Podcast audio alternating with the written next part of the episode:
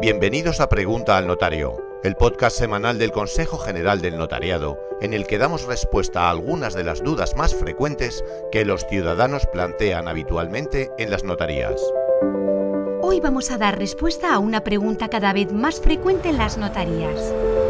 ¿Es posible divorciarse ante notario? Sí.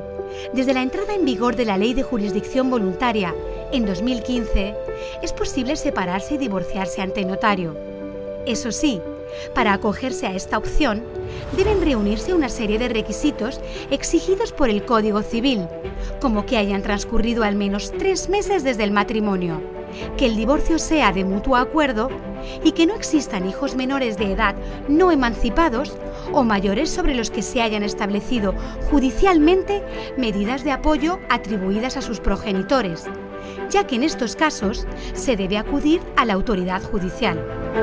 Si se cumplen estos requisitos, hay que acudir a la notaría con DNI, certificado de empadronamiento, certificado de matrimonio o libro de familia y convenio regulador o cualquier otro documento que requiera el notario.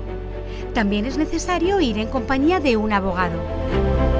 Si tienes más dudas sobre este tema, no dudes en acercarte al notario que libremente elijas para que pueda asesorarte de una manera imparcial y gratuita. Seguro que hay uno muy cerca de ti. Estamos repartidos por todo el territorio nacional.